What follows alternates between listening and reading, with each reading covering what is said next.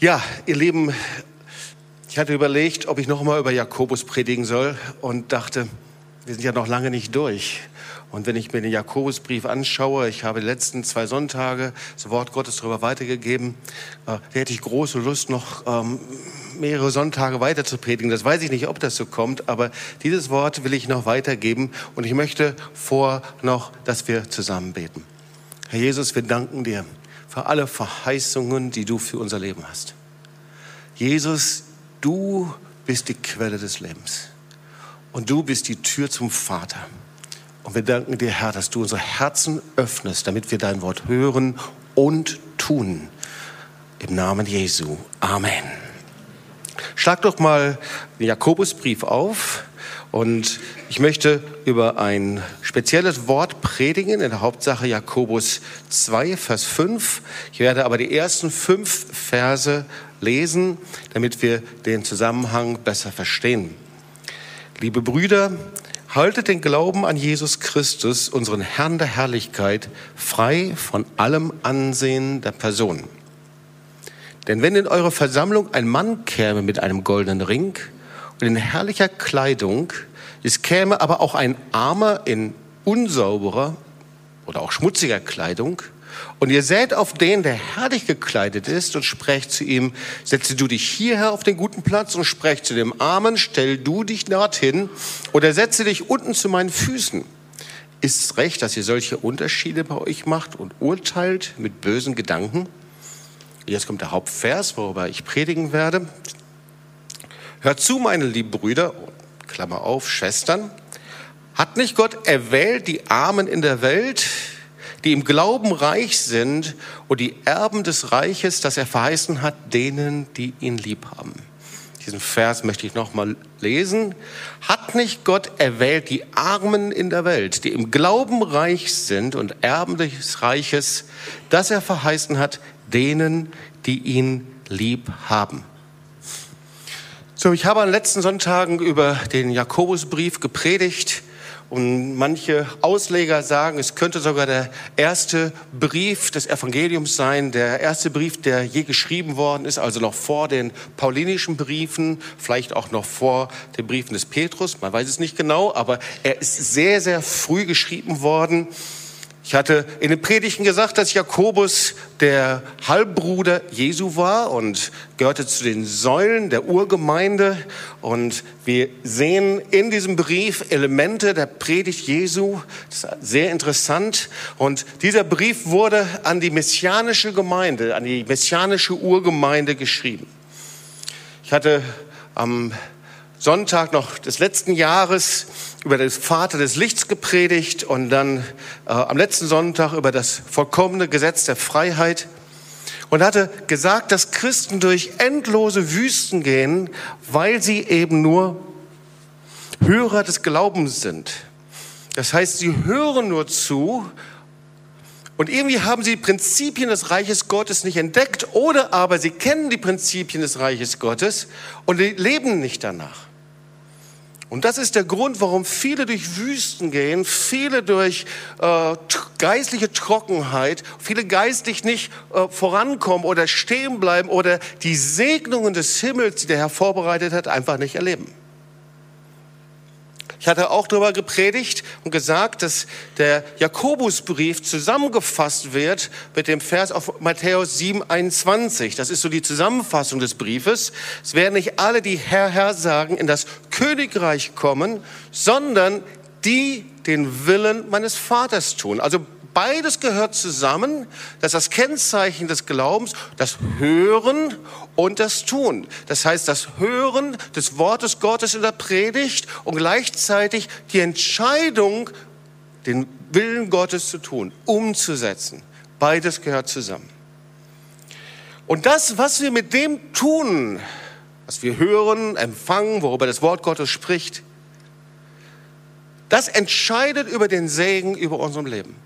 Das heißt, es liegt in deiner Hand, es liegt in meiner, in unserer Hand, wie wir uns entscheiden, ob wir nach diesen Prinzipien, Gesetzmäßigkeiten des Reiches Gottes leben.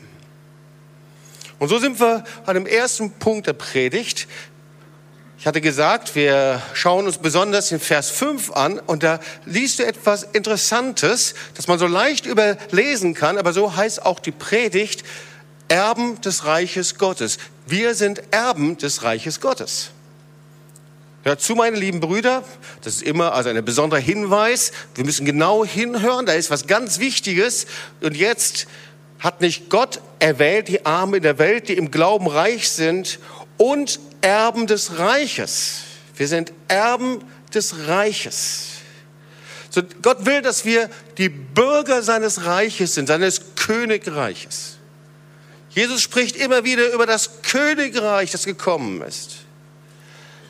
Er spricht über das Reich Gottes und er sagt, wir sollen nach diesem Reich Gottes trachten. Und wenn wir das tun, dann fällt uns alles andere zu. Und es ist wichtig zu wissen, was meint er denn damit? Ich möchte die Segnungen des Himmels empfangen. Du auch?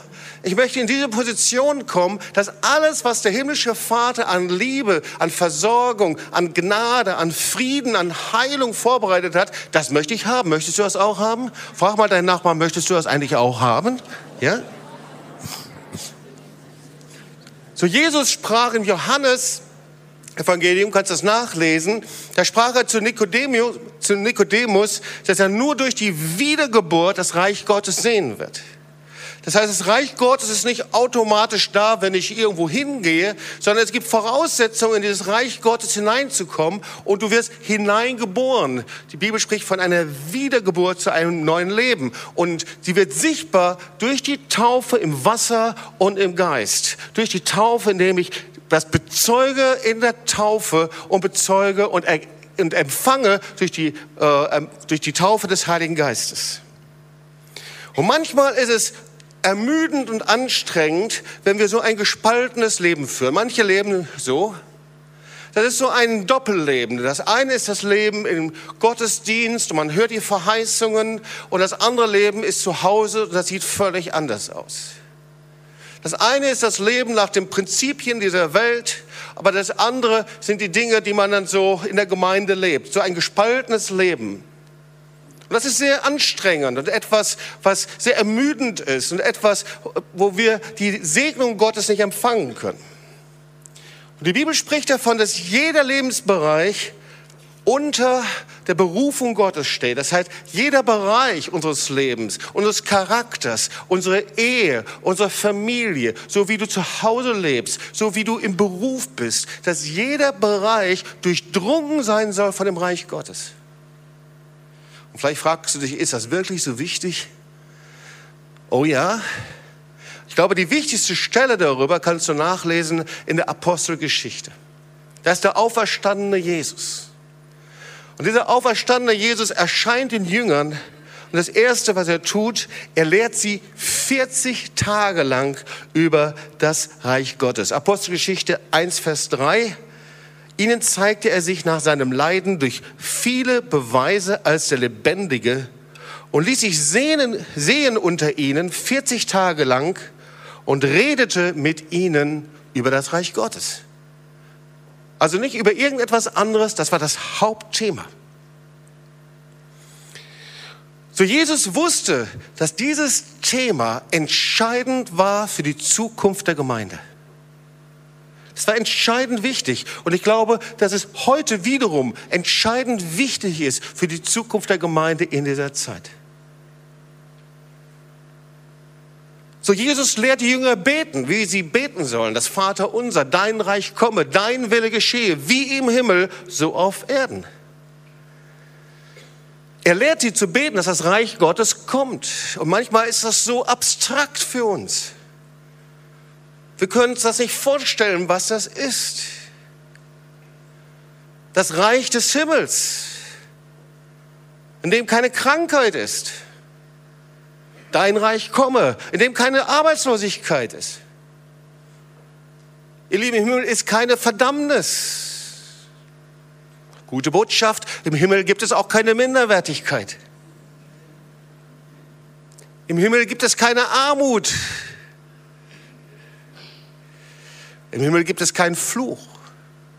Und im Himmel gibt es keinen Tod. Halleluja. Und Jesus lehrt sie.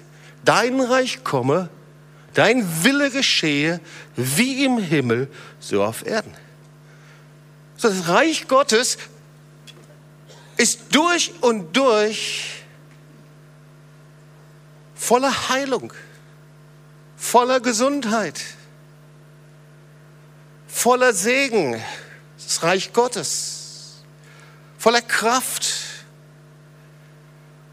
voller Freude, voller Frieden, voller Gerechtigkeit.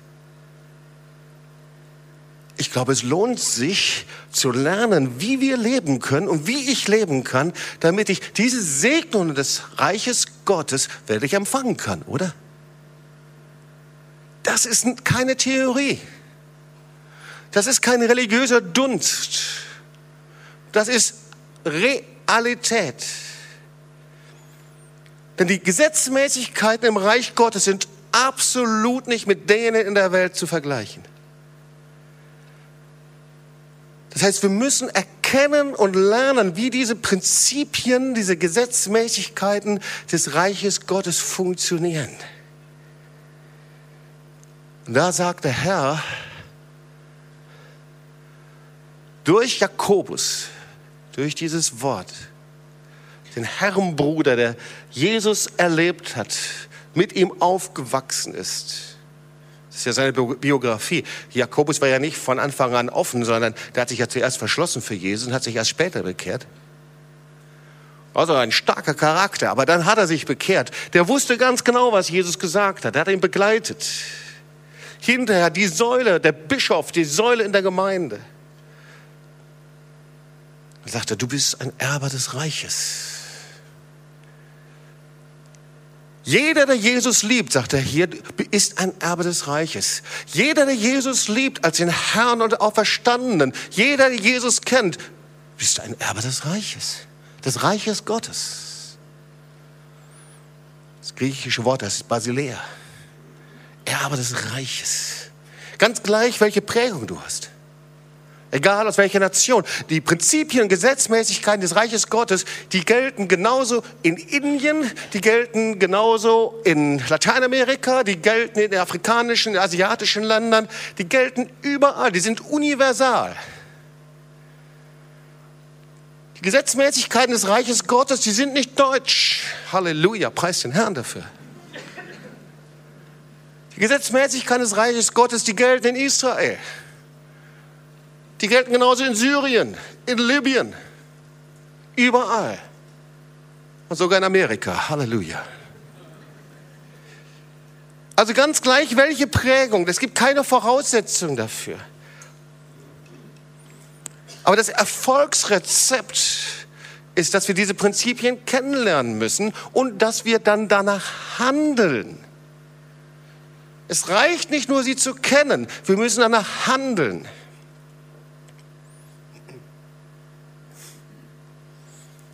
Ich habe so überlegt, wo ich einige Prinzipien kennengelernt habe. Eigentlich ist es überall. Jeder könnte sein eigenes Leben dafür einsetzen. Jeder von uns hat irgendwann mal laufen gelernt. Ich weiß nicht, ob du dich daran erinnern kannst oder nicht. Ich kann mich nicht daran erinnern. Aber es gibt bestimmte Gesetzmäßigkeiten beim Laufen, die man beachten muss, sonst fällt man hin. Stimmt das?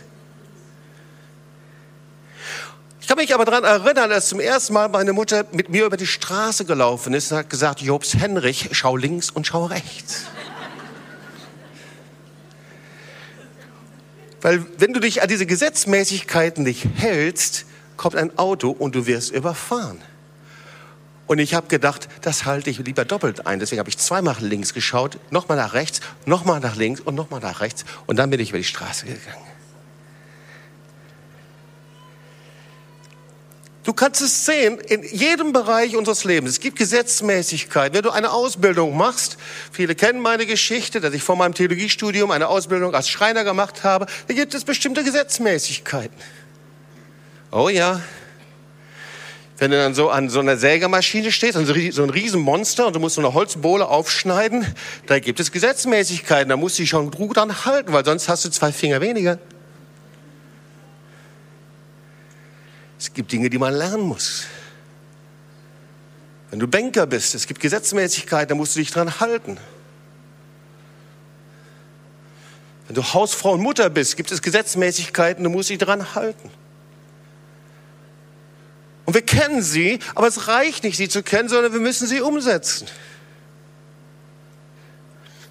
Mein Vater war Bergsteiger und er nahm mich ab und zu mal mit zum Bergsteigen. Und irgendwann waren wir in den Dolomiten. Ich war Teenager und wir und er sagte, komm Jobs, wir steigen mal da hoch. Das ist die große Zinne. Ich weiß nicht, ob ihr sie kennt. Und er nahm also einen Bergführer und dann wurden wir also angeschnallt und der Bergführer ging voraus und dann kletterten wir also so die Wand da hoch. Gibt es bestimmte Gesetzmäßigkeiten, die dir gar nicht so gefallen? Es ist nämlich nicht so, dass wir die Gesetzmäßigkeiten unbedingt immer verstehen müssten. Ich kletterte also diese Wand hoch und da gibt es so einen Kamin. Weißt du, was Kaminklettern ist? Das heißt, das sind so Dinger, da musst du links und rechts hochsteigen. Und, äh, und der Bergführer sagte, nicht so eng an der Wand, du musst dich rauslehnen. Du musst dich rauslehnen. Das ist nicht so sympathisch, weil da unten geht's runter. Das heißt, diese Gesetzmäßigkeiten sind nicht unbedingt so, dass wir sie gut finden. Sie sind unabhängig davon, ob wir sie verstehen, sondern sie sind einfach da. Oder jetzt beim Skifahren, ich war auch mit dabei. Gedacht, wage ich es oder wage ich es nicht? Auf jeden Fall. Ich habe mich dann einen wunderbaren Skilehrer anvertraut, namens Harald Kiesinger. Und, äh, und dann sind wir also den Berg runter und, äh, und da gibt es also den Bergski, habe ich verstanden, da gibt es den Talski und da muss man das richtig kannten und so weiter. Und wenn man das falsch macht, diese Gesetzmäßigkeiten falsch anwendet, dann fällst du einfach hin. Da bist du zu schnell, dann brauchst du den Berg runter. Schneeflug reicht nicht, x-beinig darunter zu düsen, du musst auch irgendwas machen da. Es gibt Gesetzmäßigkeiten. Also ich glaube, das, das verstehen wir, oder? Das heißt, die ganze Schöpfung spiegelt etwas von diesem lebendigen Gott wider und von diesem Reich Gottes wider. Wie können wir dann sitzen und denken, es würde reichen, dass wir eine Predigt nach der anderen hören und dann einfach so weiterleben? Das funktioniert nicht. Und dann wollen wir auch noch gesegnet sein. Das heißt also, Jakobus spricht vom Hören und Tun, die Dinge umzusetzen, ganz praktisch. Glaube heißt immer auch ausführen, das zu tun. Und so die ersten Schritte sind immer, dass ich Zeit investiere. Ich weiß nicht, ob das jetzt das Laufen ist, ob das jetzt äh, die Ausbildung ist oder wo es auch immer ist. Der erste Schritt ist, ich muss Zeit investieren, um diese Gesetzmäßigkeiten herauszufinden und zu verstehen. Und so ist es genauso im Reich Gottes. Zeit zu investieren im Reich Gottes, das heißt nicht, dass ich Gott einen Gefallen tue, indem ich mal am ABC-Kurs des Glaubens teilnehme, sondern das ist meine erste Investition, herauszufinden, wie funktioniert denn das, dieses Leben im Reich Gottes, damit ich den Segen empfange. Ich investiere Zeit im Gebet.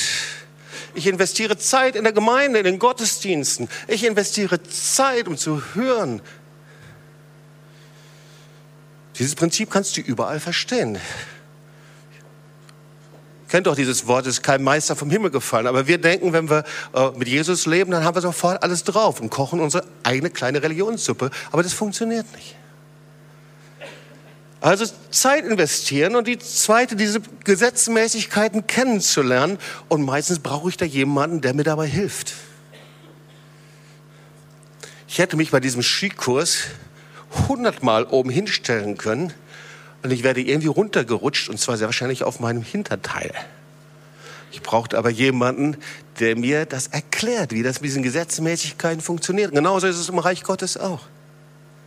Und ich setze sie um. Es reicht nicht, Zeit zu investieren. Es reicht nicht dazu, dass jemand mir das erklärt. Ich muss anfangen, es umzusetzen, es zu tun. Immer wieder neu. Und genauso ist es im Reich Gottes auf. Und nicht damit aufzuhören. Manchmal sind wir ja auch so, dass wir diese Dinge hören, wir setzen sie ein, zweimal um, es klappt nicht und dann hören wir auf. Kennst du das auch? Wie beim Instrument oder wie bei anderen Sachen. Ich fange an, die Dinge zu tun, klappt nicht, höre auf. Ich bete ein, zweimal und höre auf. Ich komme nach vorne, lass für mich beten und höre auf. Aber das Wort Gottes ist anders. Gesetzmäßigkeiten des Reiches Gottes, da darf ich nicht aufhören. Also es ist spannend herauszufinden, was das für Dinge sind. Der Herr will, dass wir Erben sind. Du bist ein Erbe im Reich Gottes, wenn du Jesus liebst und du sitzt hier und sagst, ich weiß nicht, ob ich Jesus liebe, dann stell heute sicher, dass du dein Leben ihm unterordnest, zum hinkommst, ihm auslieferst, ihn annimmst und sofort wird dieser Jesus in dein Leben hineinkommen. Das ist sehr einfach, völlig unkompliziert. Das ist das, was jeder erlebt. Das ist das, was Jesus zugesagt hat. Wenn du ihn nicht kennst und nicht sicher bist, ewiges Leben zu haben, wenn du religiös geprägt bist und dein Herz ist weit, weit weg, dann ist heute für dich der Zeitpunkt, zu Jesus zu kommen und dein Leben ihm auszuliefern. Sicherzustellen, dass er in dein Leben hineinkommt. Dann bist du ein Erbe. Und du bist berufen, im Glauben reich zu sein. Steht ja auch, Jakobus 2, Vers 5. Hat nicht Gott erwählt die Armen in der Welt, die im Glauben reich sind? Im Glauben reich. Reich. Man mag ja kaum noch darüber sprechen, aber es steht trotzdem hier in der Bibel. Im Glauben vermögend, wohlständig, im Überfluss lebend. Schreibt Jakobus hier. der so viel abgeschaut hat von Jesus, die erfolgreich sind. Du bist berufen, im Glauben erfolgreich zu sein. Da heißt, das heißt, da warten Segnungen Gottes auf dich und auf uns. Du bist ein Erbe und wir sind berufen, im Glauben erfolgreich zu sein. Wir sind berufen, in diesem Königreich Gottes nicht nur irgendwie so herumzuirren, wie Menschen, die nicht wissen, was sie dort tun sollen, sondern einen neuen Lebensstil zu leben. Und dieser Lebensstil wird von diesen Gesetzen des Reiches Gottes bestimmt. Darüber lesen wir im Vers 8 ich habe am letzten Sonntag über das vollkommene Gesetz der Freiheit gesprochen. Paulus sagt, dass die Tora nicht aufgelöst ist, sondern durch Jesus ein Vorzeichen bekommen hat, vollkommen gemacht. Das vollkommene Gesetz der Freiheit. Vers 8, da steht, lesen wir etwas über das königliche Gesetz, über die königliche Tora des Königs. Also wir leben in diesem Reich Gottes nicht einfach so, wie wir wollen, sondern der Lebensstil ist exakt das Gegenteil von dem, wie man in der Welt lebt. Es ist wie, als ob man in ein neues Land kommt. Hast du das schon mal erlebt? Du kommst in ein neues Land, völlig neue Kultur, völlig neue Gesetze, ganz andere Obrigkeit. Das Reich Gottes das Reich Gottes, in dem Jesus Herr und König ist. Und das Kennzeichen in diesem Reich Gottes, dass man in diesem Reich Gottes lebt, sind Früchte. Das heißt, dass etwas wächst. Früchte, die wachsen. Früchte des Geistes, Früchte für den lebendigen Gott, Früchte, die anderen Menschen dienen. Da kommt was bei raus. Man lebt nicht einfach so und schaut zurück und sagt, ich war 30 Jahre lang Christ und niemand hat es bemerkt. sondern Früchte. Wie ist denn das eigentlich mit diesen Früchten? Die Bibel sagt ja, dass Früchte wachsen. Sie sind wie ein Baum an Wasserquellen gepflanzt, der seine Frucht bringt zu seiner Zeit. Und seine Blätter verwelken nicht.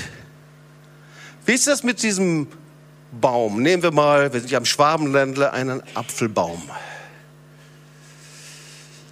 Wie ist das, wenn diese Äpfel wachsen und dann irgendwann mal denkt man, wow, die sind jetzt so, da könnte man reinbeißen. Aber dieser Apfelbaum wird nicht abgeerntet. Die Äpfel sind schön rot, aber nach einer etwas längeren Zeit werden sie mehlig, werden immer noch nicht geerntet. Nach einer längeren Zeit werden sie faulig, fallen ab, verrotten. Dann nützt es gar nichts, dass dieser Baum so wunderbare Früchte getragen hat. Wie kommt das, dass diese Früchte veralten? So sind viele Christen. Da wachsen Früchte, aber sie geben diese Früchte nicht weiter. Und jetzt kommen wir zu einem Prinzip, einer Gesetzmäßigkeit des Reiches Gottes, das wir lernen. Früchte, die wachsen, die müssen wir weitergeben. Ein Kennzeichen des Reiches Gottes ist sehr simpel, aber hat die höchste Effizienz, weil es das ist, was Jesus gelebt hat und das ist das, was Jesus gesagt hat. Das Kennzeichen des Reiches Gottes ist geben, nicht festhalten, zu geben, zu geben. Das ist das Kennzeichen. Das ist eine Gesetzmäßigkeit des Reiches Gottes, zu geben. Epheser 5, Vers 2 kannst du mal nachlesen. Und lebt in der Liebe, wie auch Christus uns geliebt hat und hat sich selbst für uns gegeben als Gabe und Opfer. Gott zu einem lieblichen Geruch. So, das Geben ist das Kennzeichen Jesu. Er hat sein Leben nicht für sich festgehalten, sondern er hat sein Leben in den Tod gegeben, damit du leben kannst. So, wir sind hier gerettet, haben ewiges Leben, weil Jesus alles gegeben hat. Das ist kein Dreck, sondern das ist die Grundlage, Grundgesetzmäßigkeit im Reich Gottes. Du kannst Jesus nachfolgen, nicht indem du einfach sagst, jetzt werde ich mal so eine christliche Tünsche irgendwie über, habe keinen besseren Namen, übertünchen, eine, eine, eine Farbe mir übertünchen. Ich werde einfach versuchen, bestmöglichst christlich zu leben. Das funktioniert vielleicht eine Zeit lang, aber dann nicht mehr.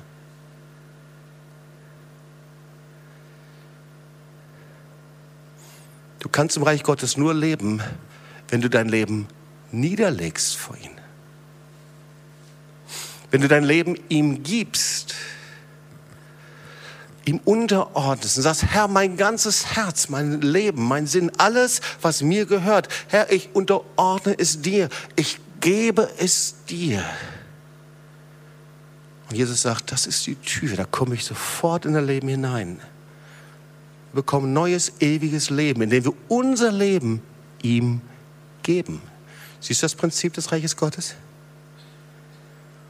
Oder als Lebensstil. Dieses Wort, das wird oft verwandt bei Opferpredigten.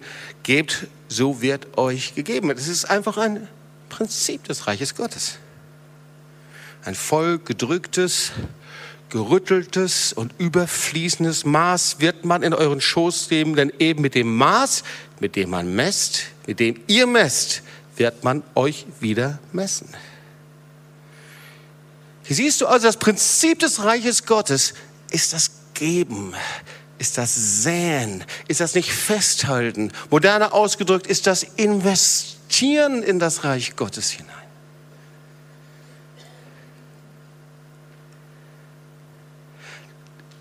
Erfolg zu haben, gesegnet zu sein oder die Bibel spricht auch vom Wohlergehen, das gehört zu dem Plan Gottes für dein Leben. Gott möchte, dass es dir gut geht. Aber wir wissen auch, dass das nicht von Anfang an so ist. Gott verwandelt. Er nimmt das Kaputte. Er nimmt das Arme. Er nimmt das Zerstörte. Er nimmt das Frustrierte. Er nimmt das Kranke. Und verwandelt es.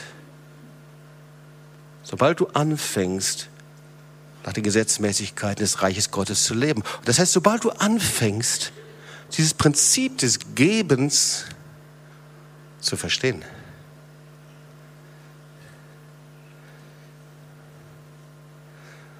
Wir haben gesehen, dass Jesus will, dass wir nach seinem Reich trachten. Und irgendwie, jetzt kommen wir zum nächsten Punkt, scheint hier in der Gemeinde der Jakobus schreibt ja der Gemeinde hier, da scheint irgendwas falsch gelaufen zu sein. Und jetzt kommen wir zu den ersten Versen. Denn Jakobus beschreibt hier eine Versammlung und viele übersetzen das mit dem Wort Versammlung, aber eigentlich ist es ein falsches Wort. Eigentlich steht da Synagoge. Und eigentlich ist hier gemeint der Gottesdienst in einer messianischen Synagoge. In einer judenchristlichen, messianischen Gemeinde. So ein Gottesdienst ist gemeint. Und wenn man sich das anschaut, dann sieht man interessante Dinge. Zum Beispiel, dass es dort einen Ordnungsdienst gegeben hat. So einer der ersten Dienste der Gemeinde überhaupt. Wenn du richtig gesegnet sein willst, dann kommst du in den Ordnungsdienst. Amen. Ja, das ist ein Ordnungsdienst hat es da gegeben. Das Zweite, was man sehen kann in dieser Synagoge, da hat es Stühle gegeben. Doch interessant, oder? Das Dritte ist, was man sehen kann, in dieser Synagoge, da war es teilweise so voll, dass es auch Stehplätze gegeben hat. Sitz- und Stehplätze. Und was wir auch nachlesen können, dass in dieser Gemeinde es wenige reiche Menschen gegeben hat, und zwar richtig heftig reiche Menschen und auch sehr viele arme Menschen. Und hier sehen wir, dass etwas falsch gelaufen ist. Schauen wir uns mal die Verse an. Meine Brüder, halte den Glauben an Jesus Christus, interessant, gell? wenn du überlegst, ich weiß nicht, wann der Brief geschrieben worden ist, 20 Jahre nach der Kreuzigung Jesu, ist schon ganz eindeutig, Jesus Christus, der Herr der Herrlichkeit, der Erlöser, ist der Sohn des lebendigen Gottes, ohne Zweifel. Und dann steht da, halte den Glauben frei von allem Ansehen der Person. Und das ist irgendwie falsch gelaufen da. Hier geht es übrigens um die Menschen, die in der Gemeinde sind. Er spricht nicht über Freunde, Gäste, die hineinkommen, die Jesus noch nicht kennen, sondern er spricht hier von Menschen, die zur Gemeinde gehören. Und dann sagt er, halte den Glauben frei von allem Ansehen der Person. Das steht völlig im Gegensatz zum Wesen Gottes. Wenn du den einen bevorzugst, den anderen besser findest, den anderen schlechter findest, hier im Bogen rum machst, mit dem einen zusammen sein möchtest, mit dem anderen nicht. Und das war da wohl irgendwo. Alle schwänzelten über die, um die berühmten, reichen, gut gekleideten Menschen herum. Der kam rein eben mit einem goldenen Ring und top bekleidet. Mit den Top-Marken der damaligen Zeit. Und das wird da sehr lebendig geschildert. Kommt mit einem goldenen Ring hinein. Und Ring, das war ein Kennzeichen von Autorität. Das war ein königlicher Ring. Ja? in herrlicher Kleidung. Und es kam ein Armer in unsauberer, schmutziger Kleidung. Ja, es gab also beides, Reiche und Arme. Und hier geht es nicht um eine Ablehnung von reichen Menschen, überhaupt nicht. Wie ich zu Beginn gesagt habe, der Herr möchte, dass es dir gut geht und gesegnet sind. Aber es geht um eine falsche Haltung. Wir lernen hier ein Prinzip des Reiches Gottes. Und da sehen wir also, wie das Ordnungsteam irgendwie nicht so ganz gut geschult ist. Das wäre hier völlig anders. Wir haben super Leiter im Ordnungsteam. Hier den Michael und den Ralf. Aber das Ordnungsteam richtet also die Aufmerksamkeit auf den Reichen und sagt, äh, setz dich hier hin, hier haben wir den besten Platz in der ersten Reihe. Und dann lesen wir hier nach und zum Armen sagt er, Dort ist ein Stehplatz, steh dort oder setz dich unten auf meinem Schemel. Also das heißt, manche Stühle, Sitzplätze, die hatten einen Fußschemel und da zu sitzen, das war nicht so sehr angenehm, weil das stank einfach nach Schweißfüßen. Das war nicht sehr ehrenvoll, oder? Und die Armen, das waren nicht einfach nur die, die kein Geld hatten, sondern die Armen, die stehen auch für die Benachteiligten, die Verachteten, stehen für die Kaputten, stehen für die Verletzten. Die Armen, das stehen, die in einem Kampf sind. Und das Problem in der Gemeinde war, dass die in der Gemeinde einen Unterschied machten. Die haben so ihre Vorlieben gehabt. Und eigentlich, indem sie den Unterschied machten, mit dem möchte ich lieber zusammen sein, mit dem weniger, da haben sie nicht 100 Prozent gegeben, haben sich verschlossen. Und sie haben sich gegen eine Gesetzmäßigkeit des Reiches Gottes gestellt, die einfach heißt, nicht nur 50 Prozent geben, sondern alles zu geben.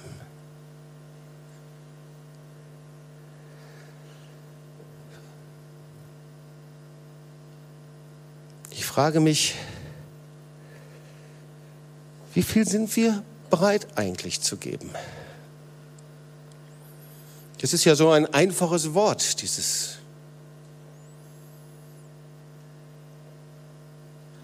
Sind wir Menschen, die sehr kontrolliert und mit Handbremse Gott geben? Und ich meine, ich spreche nicht über Geld, ich spreche über deine Zeit. Ich spreche über Liebe. Ich spreche über Barmherzigkeit. Ich spreche über Hingabe an Menschen, mit denen ich vielleicht sonst nicht so zusammen wäre.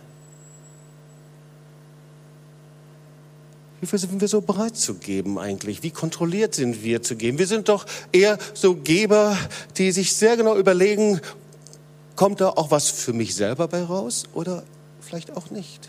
Und so war die Gemeinde. Das war das Problem. Was sind wir bereit zu geben? Gott gibt 100 Prozent. Er hat seinen Sohn gegeben im Kreuz von Golgatha. Gott hat das Geringe, das Schwache erwählt.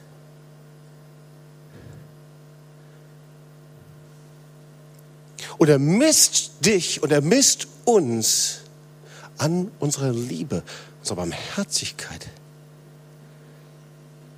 Und weißt du, was das Maßstab ist, dieser Maßstab? Dieser Maßstab ist, wie viel ich gebe. Wie viel gebe ich? Wie viel gibst du in deine Arbeit? Wie viel gibst du in deine Karriere? Wie viel gibst du in deine Beziehung? Wie viel gibst du in das Reich Gottes für den lebendigen Gott?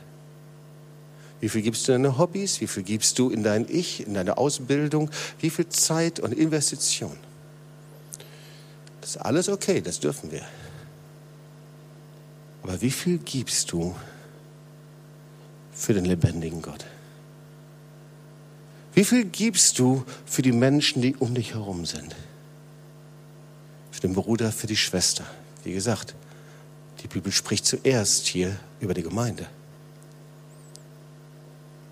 Wir sind manchmal wie die Hühner, die sich ihr Körnchen herauspicken. Aber wenn jemand kommt und bittet dich, Kannst du an meiner Seite stehen und helfen? Dann ist das Geben sehr schnell beendet. Oder vielleicht bist du dieser Arme hier. Die Bibel sagt, du bist von Gott erwählt, du bist ein Erbe des Reiches. Wie bist du? Vielleicht bist du so ein Armer hier. Es ist nicht unbedingt nur die finanzielle Armut, das kann es durchaus sein, sondern die innere Armut, die innere Dürre, das innere geistliche Leben. Das ist für Jesus gar keine Frage. Du bist geliebt, du bist erwählt, du bist ein Erbe. Aber bist du auch jemand, der bereit ist, wirklich in diesen Gesetzmäßigkeiten des Reiches Gottes zu leben? Weißt du, so viele möchten empfangen, aber sind nicht bereit zu geben. Wir müssen lernen zu geben. Lernen zu geben. Alles, was ich mit Jesus erlebt habe, an Zeichen und an Wundern, da war immer zuerst die Frage vom Herrn, bist du bereit, dich selbst zu geben? Manche möchten empfangen, sind aber nicht bereit zu geben. Und das Erste ist, das Leben Jesus zu geben. Ich meine nicht deine Religion. Ich meine nicht das, was du durch deine Eltern gelernt hast, nicht das, was du in deiner Gemeinde vielleicht an religiösen Dingen gelernt hast, sondern dein ganz persönliches Leben. Dein Leben, dem du vor dem lebendigen Gott stehen wirst. Oh ja, er wird dir begegnen heute. Er wird dir mit seiner Liebe begegnen. Er wird in dein Herz hineinkommen. Aber es geht nur, indem du sagst, Herr, hier bin ich. Ich empfange deine Erlösung. Es gibt auch andere, die haben das, was sie gegeben haben und was sie geben wollen, das haben sie mit ihrer Enttäuschung, mit ihrer Bitterkeit vergiftet.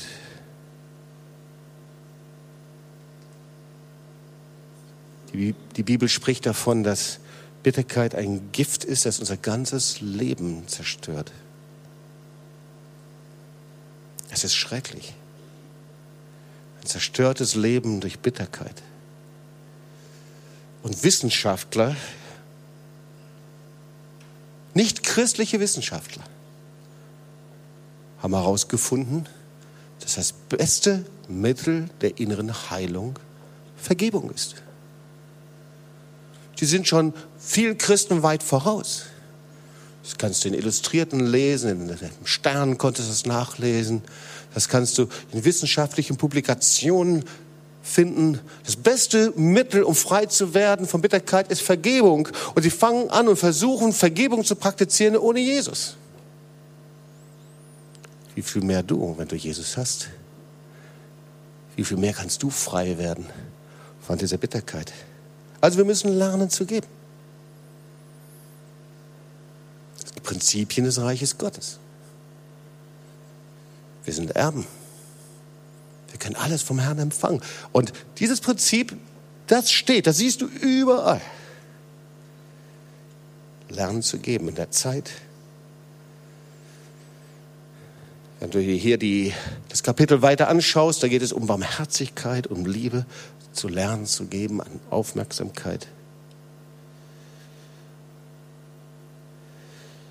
Geben ist die größte Anerkennung, die man einem König geben kann. Und ich möchte dir zwei, drei Prinzipien weitergeben, die mich wirklich interessiert haben. Ich habe da auch bei unserem Wintercamp drüber gesprochen. Weil ich glaube, da passen sie jetzt hin. Wie lerne ich dieses Prinzip des Gebens? Manchmal ganz praktisch. Ich habe gesagt, in unserem persönlichen Bereich, in Hingabe, Barmherzigkeit, aber natürlich auch ganz praktisch, indem ich weitergebe. Da las ich einen Artikel über ein geistiges Prinzip in einem Königreich. Natürlich musst du dir vorstellen, dass es jetzt nicht um England geht, um Prinz Charles und die Queen, es geht also nicht um eine konstitutionelle Monarchie, sondern es ist ein, ein Bild der Bibel. Das heißt, das Königreich der Bibel war etwas anderes. Die Könige, es waren Könige, die Macht hatten. Oder die Bibel spricht auch von Herrlichkeit. Und diese Macht, die sie hatten, zum Beispiel beim König David, die wurde in dem Reichtum sichtbar, das sie hatten. Wenn sie viel Reichtum hatten, war das ein mächtiger König. Und wenn sie viel Besitz hatten und viel Land, dann hatten sie den Respekt der anderen Könige. Da wurden tief respektiert. Und dann kamen eben ab und zu die, die Einwohner des Reiches, die kamen zum König und die brachten Geschenke mit, so wie die drei Weisen aus dem Morgenland, die äh, äh, zu der Geburtsgeschichte Jesu, sie brachten Geschenke mit dem König. Das heißt, dem König zu geben, damit erkenne ich an, dass er der Herrscher ist. Ist die größte Anerkennung.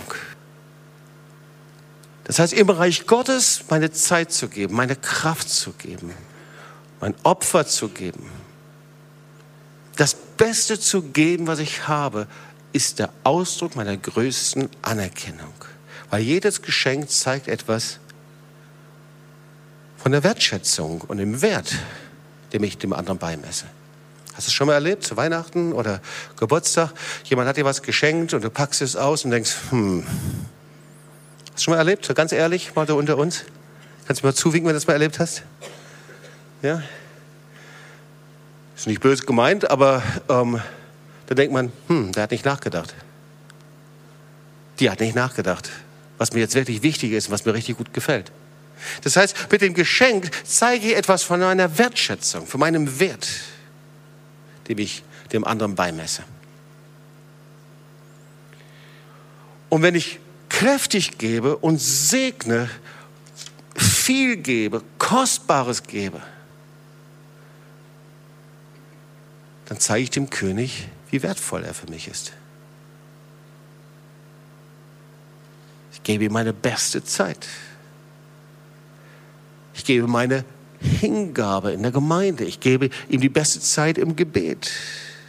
Meine Aufmerksamkeit an Menschen. Ich gehe mich an Menschen hin. Und ich zeige damit, wie wertvoll der König ist. Das heißt, ich sende damit ein Zeichen aus für Jesus. Er ist der Herr des Königreiches. Er ist der König. Und gleichzeitig ist es dem König zu geben ein Ausdruck des Dankes, der Dankbarkeit.